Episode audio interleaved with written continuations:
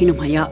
南美小国智利刚刚遭遇了2010年地震以来最大的一次悲剧。智利中部瓦尔巴雷索地区上个周五突然爆发森林大火，火势以前所未有的速度蔓延，造成了上百人死亡。智利政府将本周一、一周二两天定为是国丧日。根据最新的统计数字，这场大火造成的死亡人数已经升至131人。根据法新社发自智利的最新消息，目前受灾地区的林区仍有九处火火灾，但火势已经得到了控制，不再威胁城市地区。消防人员认为。这些火灾可在一周内全部扑灭。不过，在智利的中部以及南部的十个地区，依然有一百六十五处小型的火灾。森林大火在智利并不罕见，但为何此番火灾火势会蔓延得如此之快？这场大火如何成为二十一世纪最致命的火灾之一？法广根据独立卫星图像实验室提供的图片，以及对当地气候专家和森林管理部门的采访，向大家做一个综述。二月二日星期五，大瓦尔帕雷索地区富瞰海滨度假胜地的山丘林区同时发生了多起火灾。该地区位于首都圣地亚哥西北约一百二十公里的太平洋沿岸。智利当局正在对造成火灾的直接原因进行调查，这或许是由于疏忽，也可能是由于犯罪因素。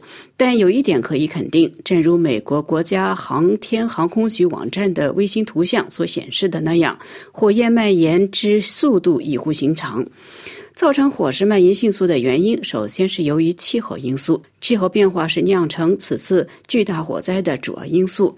因为火灾爆发之时，南美洲的多个国家由于威尔尼诺现象都出现了持续热浪。智利、阿根廷、巴拉圭和哥伦比亚等国的许多地方的气温都创下了历史记录。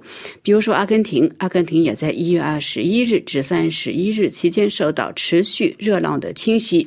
这股热浪一直持续到二月份，阿根廷因此发布了最高级别的高温红色预警。智利自一周以来一直处于热浪之中，气温接近四十度。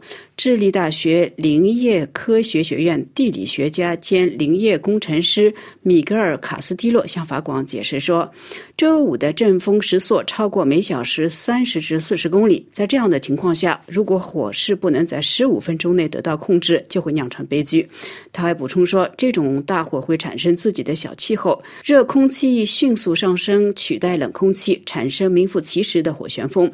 这就是大火从一开始就几乎无法控制。”尤其是地面上有大量干燥的植被，这就更使火势一发不可收拾。虽然类似的火灾在过去也发生过，但是从未像今天这样频繁以及猛烈。对气候研究人员来说，气候变化是造成所有这一切的粘合剂。连续几个月来的干旱以及最近几天来的高温是造成此次火灾的原因所在。联合国世界气象组织美洲地区办公室科尔特特女士也指出，受厄尔尼诺现象的影响，预计南美地区夏季的最高气温可能会超过正常值。他说，二零二三年已经是有记录以来最热的一年。当前厄尔尼诺现象的变暖效应很可能会。在二零二四年期间进一步加剧高温，这将导致更多的极端天气。而且最近的厄尔尼诺现象是在已经变暖的海洋之上发生的，其危害性也就成倍的增加。最后造成火势迅速蔓延，并且导致如此多的受害者的原因，还有一些重要的因素。在智利南部，那里有大片的松树和桉树种植园，这些单一的种植园往往会导致土壤干燥，进一步推动火灾的蔓延。另外。一大重要因素是当地混乱不堪的城市化进程。据法广智利特约记者的报道，被大火吞噬的地区都是人口密集区，一些中产阶级家庭在当地修建了永久性的住房，但也有一些贫困的家庭在未经允许的情况下搬到了当地用木头和铁皮搭起了临时的房屋。某些住房甚至被修建在本应被空出的防火带，居民们未经许可而形成的小型的垃圾场，为火焰蔓延提供了理想的燃料。